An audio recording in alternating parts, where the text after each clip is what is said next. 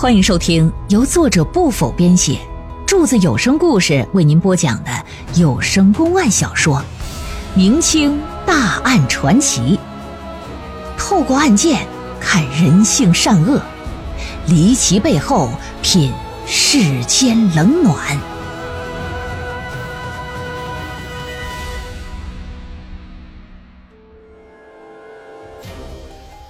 大财主突然在家殒命，其儿子虽在身旁，竟不知凶手是谁。检验尸体，却发现全身无伤，最可疑之人又有不在场的证据。那么说，这一起离奇案件的凶手究竟是谁呀？这大财主又究竟是如何而死呢？孤儿寡母又怎样去报仇雪恨？请您接着收听《彭公案之石灰杀人》。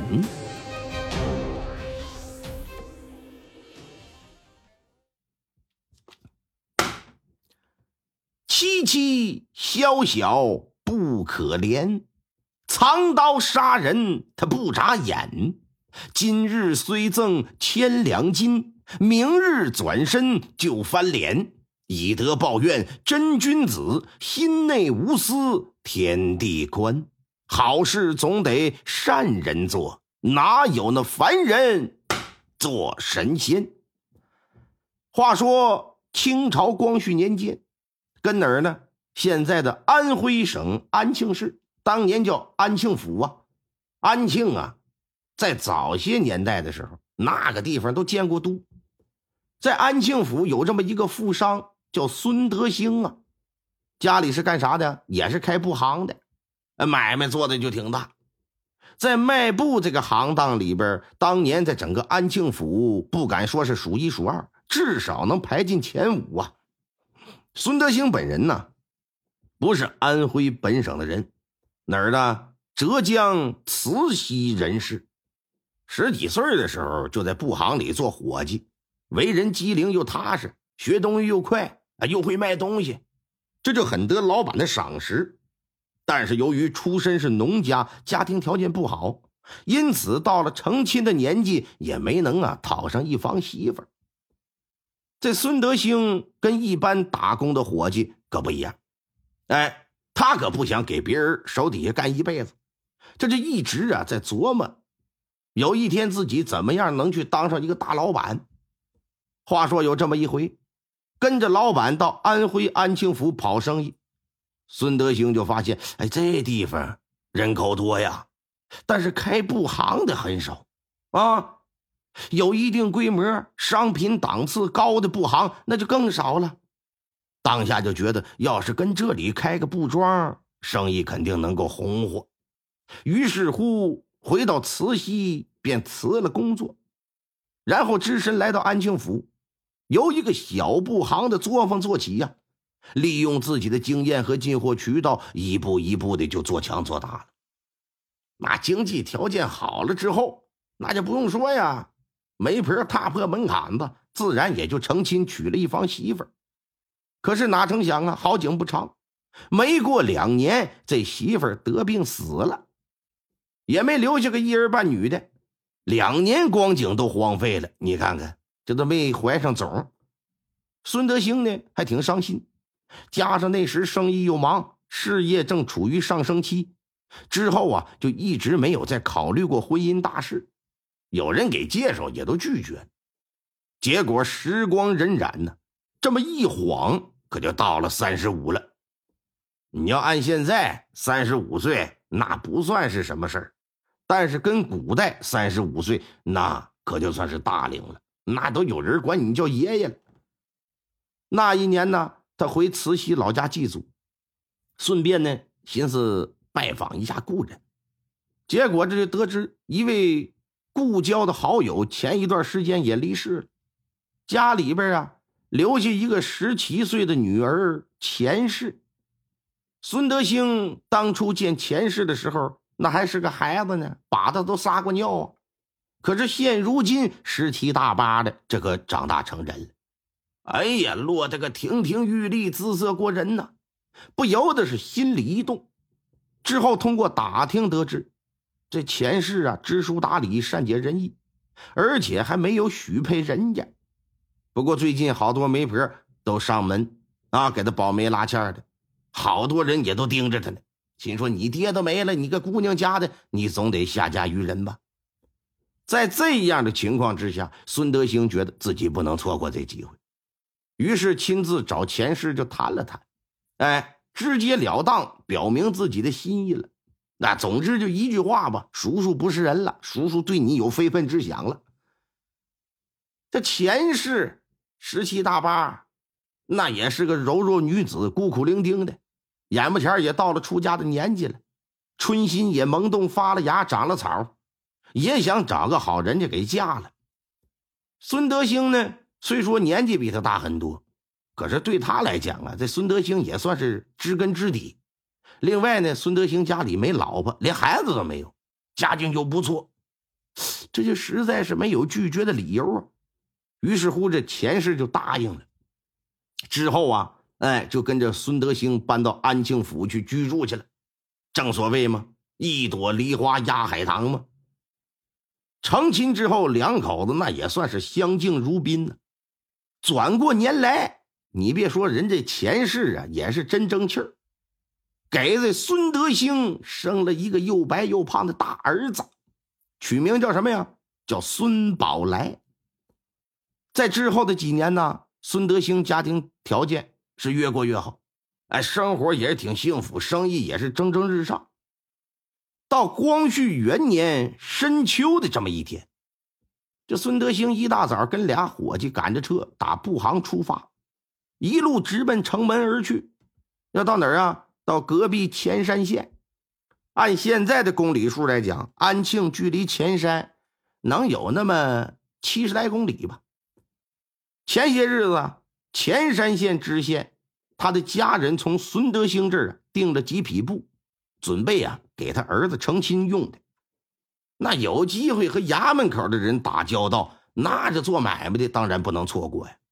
哎，不仅给了个最低价，还额外赠送一匹好布，当做新婚贺礼了。除此之外，哎，为了显示尊敬和重视，还决定我亲自啊跟着送过去。临近中午的时候，这就赶到前山县县衙了，把布送到之后，谢绝了招待，仨人啊找了个饭馆，简单吃口东西，就往回赶。在路上的时候呢。孙德兴离着老远就看到一个身穿单衣、走路摇摇晃晃的人。一开始他还以为这是不是个酒鬼呀，喝多了吧？可是当看那人突然摔倒在地，赶过去查看的时候，才发现，哎呀，这人可不是喝多了。对方是个十五六岁的孩子，个子不矮，但长得可非常瘦啊，头发也是乱糟糟的，衣服也是破破烂烂的。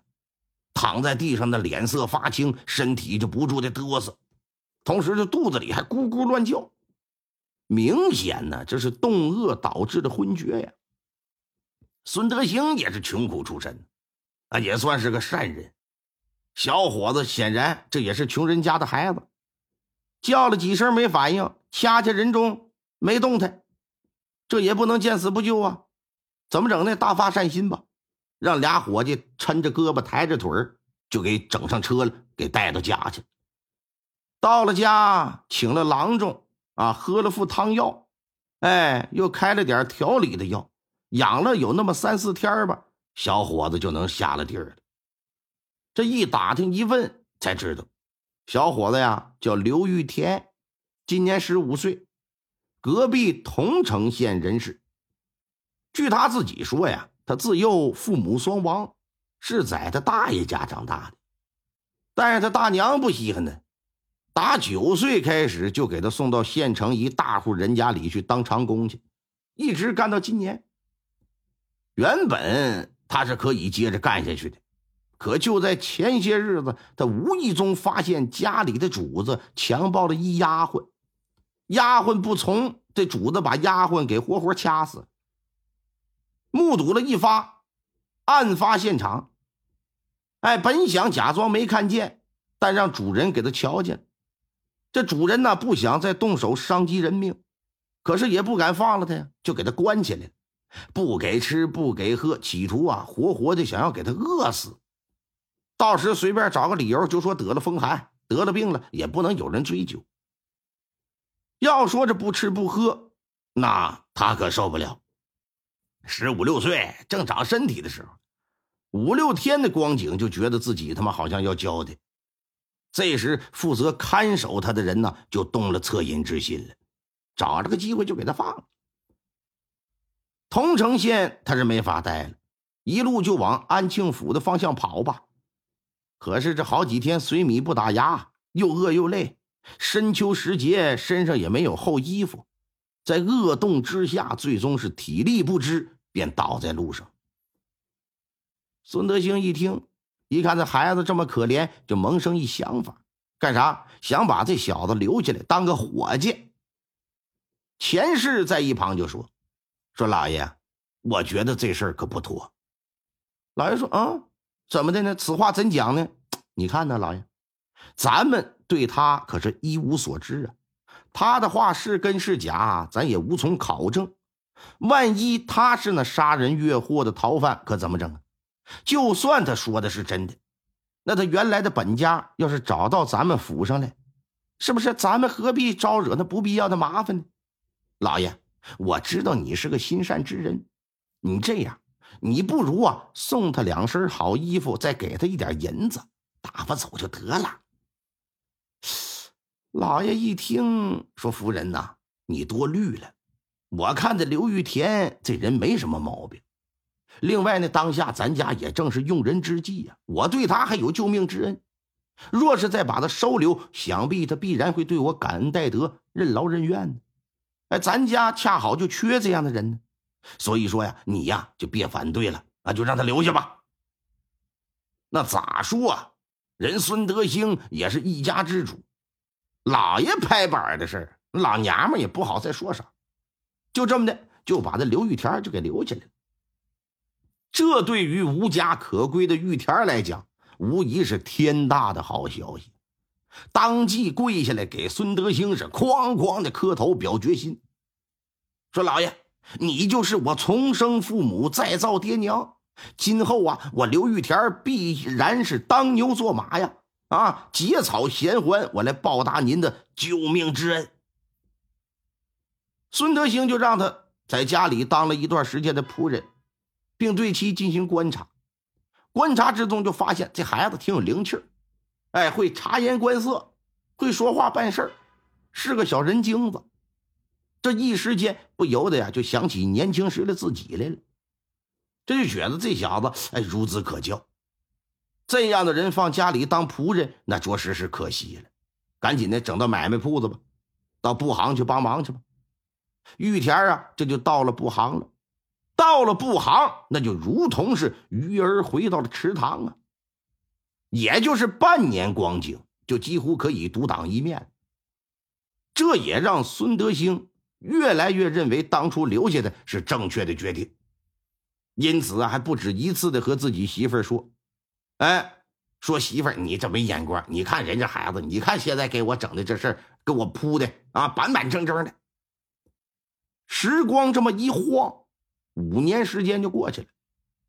这一年呢，来到光绪六年了。此时这孙德兴已经是安庆府上赫赫有名的大财主了。